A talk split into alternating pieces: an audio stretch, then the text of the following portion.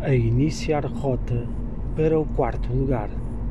Pois é, meus amigos, uh, cá estamos nós, terceiro episódio, Sinal Vermelho, o meu podcast sobre o Benfica. Uh, e esta semana venho falar do, deste jogo que ocorreu ontem entre o Benfica e o Gil Vicente e temos muita matéria para analisar. Uh, vamos partir aqui o podcast em três Uh, vamos falar sobre o jogo em si, vamos falar sobre o Artur Soares Dias e vamos falar sobre o Rui Costa e a sua aparição depois no final do jogo. Bom, começando aqui pelo primeiro separador, o jogo em si. O Benfica alinhou um, com um 11 uh, ah, que não era de todo aquele, pelo menos esperado, portanto o Rafa, o e companhia ficou no banco, portanto João Mário, etc. Estava aqui a fazer um, uma pausa eh, porque, como vocês sabem, estou a gravar no trânsito e às vezes temos que ficar um bocadinho mais lúcidos naquilo que estamos a fazer a nível de condução para não haver surpresas. Eh, eu basicamente o que é que eu queria dizer? O André Almeida foi titular, eh, o Lázaro ficou no banco e é aqui o ponto inicial que eu queria pegar. Portanto, muita gente cascou no Almeida, eu próprio também casco, Acho que o Almeida neste momento já não tem, já não, já não consegue oferecer ao Benfica uh, a qualidade que, que, já ofereceu noutros, noutros tempos, que até foi a, chamado de, de, de bombeiro, uh, conseguia jogar ali em várias posições uh, e neste momento não, já não o é de maneira nenhuma. Não sei se por falta de, de, de entrega, de vontade, não acredito que o André Almeida não, não cita o Benfica. Uh, não sei se tem prémios uh, atrasados, pá, não faço ideia, não entro muito nesse. Não quero entrar, ou melhor, nesse tipo de. de, pá, de dúvidas, nem, nem, nem meter em causa, uh, mas a verdade é esta: analisando aquilo que ele tem feito, acho que o André Almeida não tem lugar neste momento no Benfica. O Lázaro entrou e entrou mal, pelo que vimos. parece que a bola queima, bate nos pés, levanta, vai para o adversário, enfim um jogo, um jogo também não muito feliz e o que me leva a, a querer, infelizmente, que o Gilberto é a melhor opção para lateral direito. Pergunto a vocês: será que o defesa direito da B não é melhor do que estes que estão a jogar neste momento? Epá, é, é a dúvida que eu levanto. Relativamente, relativamente então ao restante, portanto, o, o resto a gente já sabe: jogou o Otamendi, jogou o Vertonghen, jogou o Grimaldo depois o meio campo houve ali a surpresa do meio titular uh, e hoje, inclusive, sabemos da venda do Jetson para o Besiktas, o Jetson que teve para aí 4 uh, ah, jogos este ano no Benfica. É vendido por 6 milhões, o Meté foi comprado, se não me engano, por 6 milhões e meio ou 7 e meio, já não me recordo. Não deve ganhar o mesmo que o Jetson, o Meité deve ganhar mais. O Meité não me parece sinceramente também jogador para o Benfica. Uh, e esta falta de qualidade que o Benfica cada vez mais apresenta assusta-me, uh, porque de jogo para jogo não é só o, o, o, facto de perdermos pontos, porque ainda há pouco estava a comentar isso com um colega, onde digo uh, o nosso clube vai ter que perder, isso não há hipótese, está a perder agora, o Sporting também perdeu durante 19 anos para o campeonato. Uh, uh, ou melhor, não ganhou o campeonato durante 19 anos uh, e o clube nunca, nunca, nunca, nunca acabou. o que é que acontece? O que acontece é que eu noto que se está a perder cada vez mais a mística, não há magia no clube, não há nada, ou seja, e, e leva-nos a crer que realmente estas contratações e estas, e estas opções que, pá, que tiram todo o entusiasmo ao Benfica, a gente cada vez mais parece que não, não, não, não, se, não se sente ver este Benfica, não dá, não, não, enfim. Uh, depois jogou o Paulo Bernardo, jogou o Meite e o Weigl.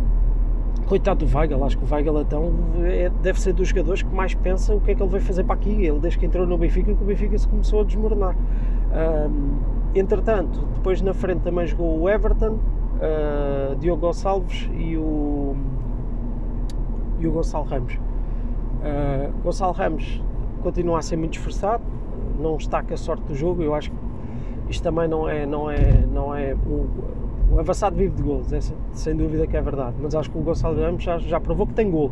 Pode não ter golo nesta equipa, mas também não é fácil jogar nesta equipa e basta ver os avançados, quem são os avançados do Benfica que fazem golos.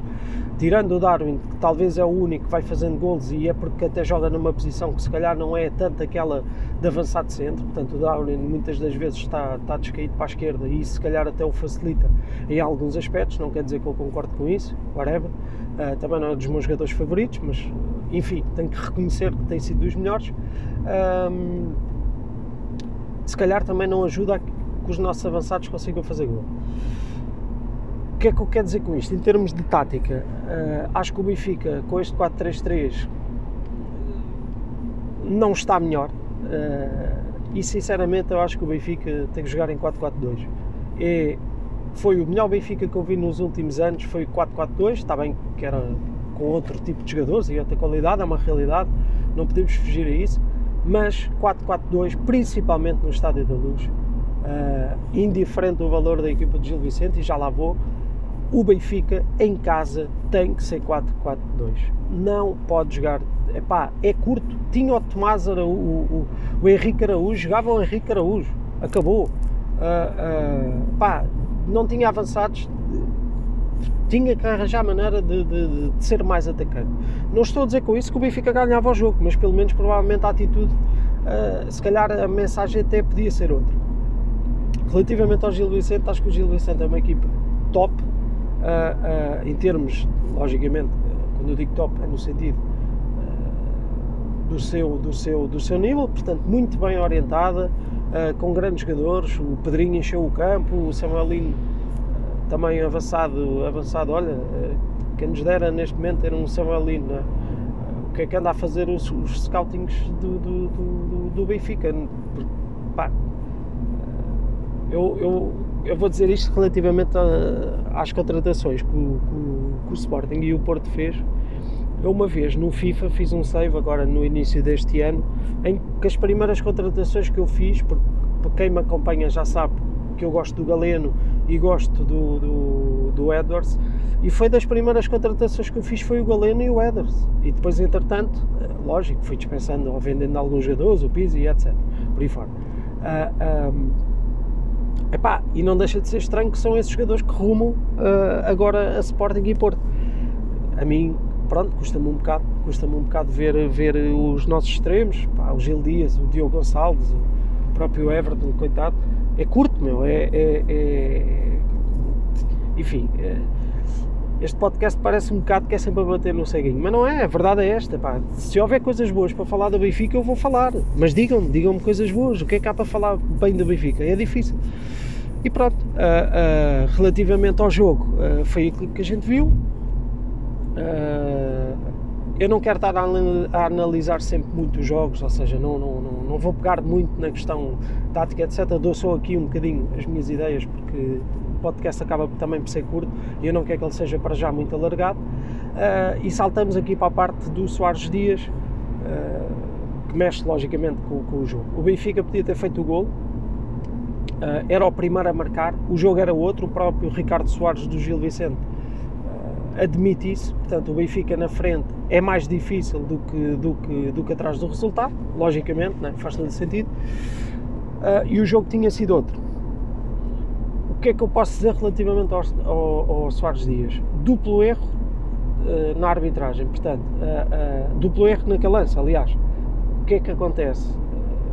marca uma falta inexistente, sacada pelo jogador do, do, do, do Gil Vicente, percebe-se nas imagens que é o jogador do Gil Vicente que se atira por cima do Vertogen. Antes disso, há um, há um gesto do jogador do, do, Gil Vicente a chamar a atenção do árbitro. Uh, indiferente se o árbitro é iludido ou não, não é uma atenuante, nem é uma desculpa, porque o árbitro, naquele caso, tinha que dar acesso uh, ao golo e depois sim ir uh, confirmar no vídeo árbitro se havia lance de falta ou não. Isto é um lance que me parece que há uma, há uma, há uma questão no, no, no futebol, principalmente português, que é apita-se muito neste, neste tipo de, de, Há muitas faltas ofensivas e raramente defensivas, atenção. quando é a parte defensiva, ou seja, a defensiva a fazer falta, e toda a gente se lembra agora do jogo do Sporting, em que o jogador do Benfica é agarrado e o Artur Soares Dias é o vídeo-árbitro e deixa passar, mas faltas atacantes apita-se muito, é incrível, é, é, é, saca-se faltas assim, enfim, um, duplo erro, muito mal, uh, uh, o, o, árbitro da partida. Há um lance que me, chama, que me chama a atenção também, que é o lance em que ele aos 30 minutos, não me engano, ele vai avisar o guarda-redes do Gil Vicente a passo, a passo, e que está meia hora a gesticular com, com o jogador, a dizer que ele tem que ser mais rápido. O Artur Soares Dias aí perdeu mais tempo do que o próprio guarda-redes para bater a bola. E levanta-me dúvidas, levanta-me dúvidas, sinceramente, o que, é que ele, o que é que ele estava ali a fazer, o árbitro. Não, parecia que não estava também com vontade. Uh, enfim, são os pontos que eu queria, que eu queria trazer aqui a nível do jogo. Uh, Saltamos aqui para a parte então pronto, da arbitragem e está ligado com a intervenção do, do Rui Costa. O Rui Costa aparece na sala uh, de imprensa mais tarde a seguir ao jogo para vir cascar na arbitragem.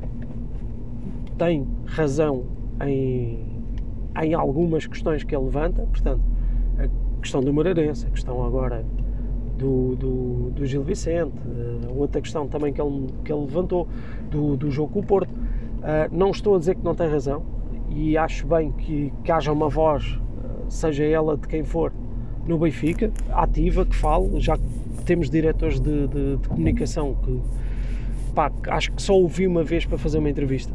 Confesso, não me lembro de ver o Pedro Pinto sequer interagir com. com, com epá, não me lembro, sinceramente. Acho que foi só numa entrevista que fez ao Vieira.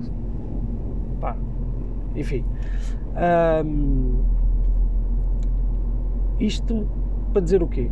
Acho bem que o Rui Costa tenha falado da arbitragem, acho que o Benfica não deve ser pisado por ninguém e realmente são lances estranhos e que levantam dúvidas. E depois há outra questão, que é quando ele fala em, em não se escondam, uh, pede união, pede, pede portanto, que, que, que se tem que fazer mais. Uh, epá, o que é que há a dizer sobre isto? Isto faz-me lembrar uh, o Vieira no início, quando, quando dava aquelas conferências a seguir aos jogos em que o Benfica perdia e disparava para todo lado. e custa-me a crer, custa-me a crer, sinceramente, que o Rui Costa não perceba o que é que está o que é que está a passar no Benfica. Este, este, o, o Benfica está a ser atacado não é só por gente de fora, é, é pelas pessoas de dentro também. E o que é que acontece? As pessoas de dentro estão a atacar o Benfica porque não há transparência no Benfica. É fácil debater no Benfica, até as pessoas que estão lá dentro, até nós. Eu, uh, simpatizante e, e, e, adepto do Benfica, acabo por ter que bater no Benfica porque é todos os dias arreguladas, todos os dias, todos os dias, não há transparência. Uh, o Rui Costa ainda agora há pouco tempo deu uma entrevista onde disse que ia encurtar o plantel.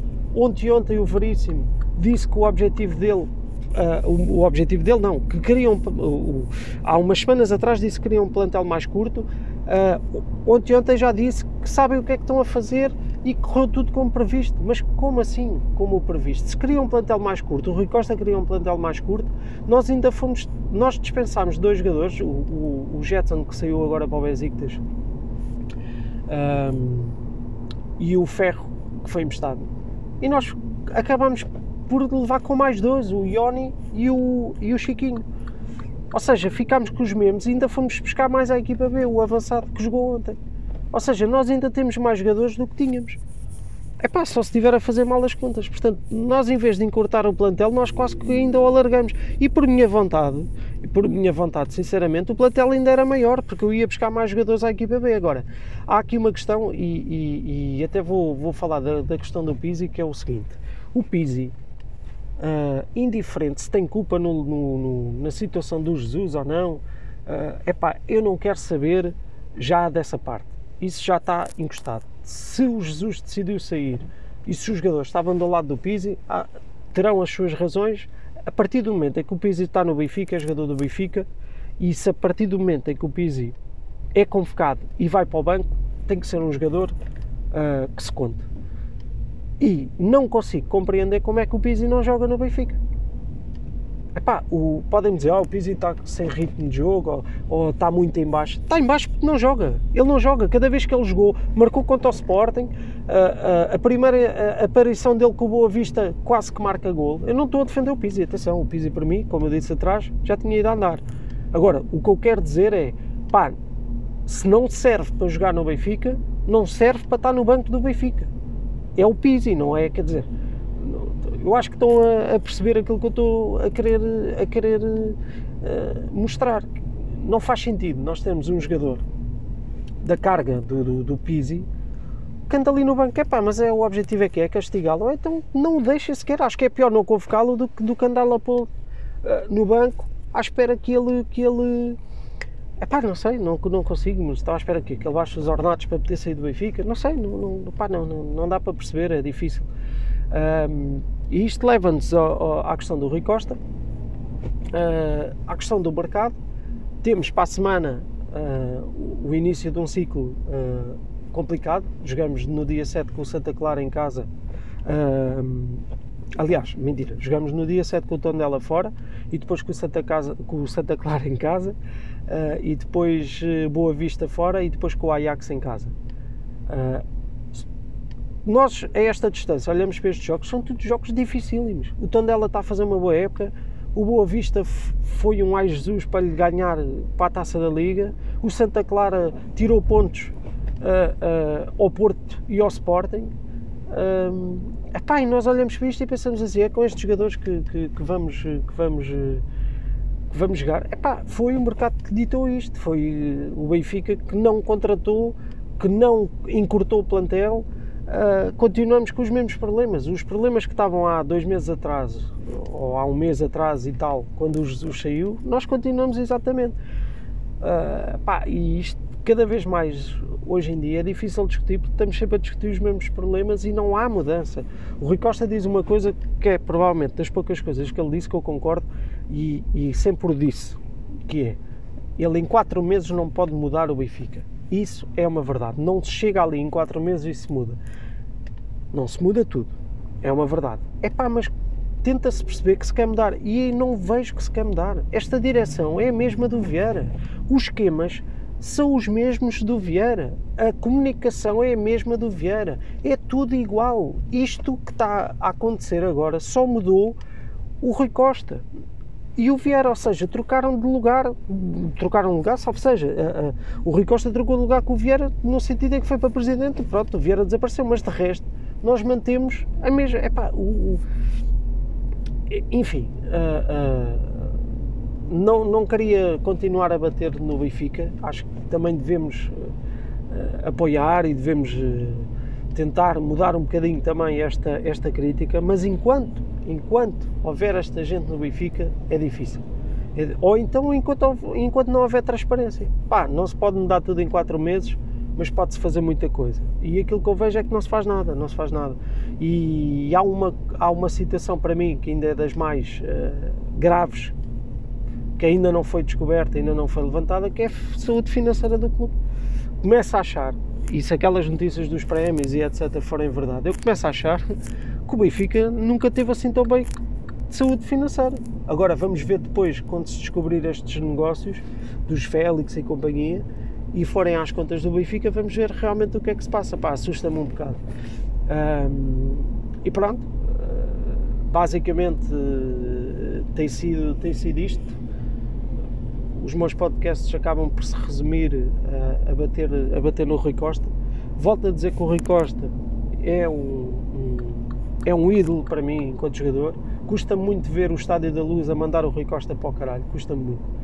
Uh, custa-me num, num aspecto, custa-me num aspecto em que o Rui Costa uh, é um símbolo do Benfica e é verdade, o Rui Costa enquanto jogador profissional sempre respeitou uh, o Benfica agora, pá, será que ele não percebe? Isto faz-me lembrar, faz-me lembrar a política, tipo, os políticos, quer dizer, está tudo a votar no Chega, mas será que não, não percebem porque é que as pessoas estão a votar no Chega? Não, não vale a pena, se calhar, reformular políticas? E o Benfica está exatamente o mesmo. Quer dizer, os sócios estão descontentes cada vez mais. Uh, uh, percebe-se que há voz ativa no Benfica contra a direção e não se faz nada para, para, para se mudar. Estão-se parece que são reféns de alguma coisa. Epá, falta transparência efetivamente no Benfica e isso uh, não dá confiança e levanta estas ondas todas. E ontem viu-se o início daquilo que vai ser o resto da época e vamos ver, vamos ver que proporções é que vai tomar cada vez mais, uh, porque era aquilo que eu disse inicialmente. Isto não é só perder pontos, porque não é para o Benfica ficar um, um ano em terceiro que, que que o Benfica vai acabar. O problema é aquilo que se está a perder jogo após jogo, semana após semana, tudo aquilo, os valores que se perdem cada vez mais uh, no Benfica. E isso é o que me assusta, infelizmente. Uh, mas pronto, uh, ficamos, ficamos por aqui. basicamente, terei a oportunidade para a semana de gravar outro, outro episódio que espero em melhores condições no aspecto anímico de, de um Tondela Benfica. Vai ser um jogo difícil. Pelo menos o Tondela tem feito uma época para estar na meia final da Taça de Portugal. Muito provavelmente vai chegar uh, à final da Taça. E tem um projeto interessante, um treinador que gosta, gosta de ter bola. Está lá um dos, dos meus jogadores uh, fetiches, como alguns amigos meus dizem, que é o Tiago Dantas. Uh, enfim, Acho que o Tiago Dantas provavelmente este ano já pode estar a jogar no Benfica. Uh, mas pronto, é o que é, é o que há. E pronto, vai ser um jogo, vai ser um jogo difícil, cá estaremos para depois falar um bocadinho sobre isso. Assim que houver, uh, e o meu objetivo também passa um bocadinho por isto, que é para não ser um podcast de, de, de corte e costura, uh, assim que acalmar esta onda de, de, pá, de contestação, o objetivo será uh, começar a falar até mais a nível de jogo em si, a parte tática, a avaliação de, de, dos jogadores, etc. Até lá temos que ir levando com isto, porque é, é a voz do adepto que, que, que, que, vai mais alto e é aquilo que nós sentimos. Acho que todos os benfiquistas sentem. Um, mas pronto, uh, é o que é. Malta, um abraço e vão acompanhando as novidades. Se quiserem, sigam-me no Twitter também, estou por lá. 22 minutos, já me estiquei no tempo. Um abracinho, tchau, tchau.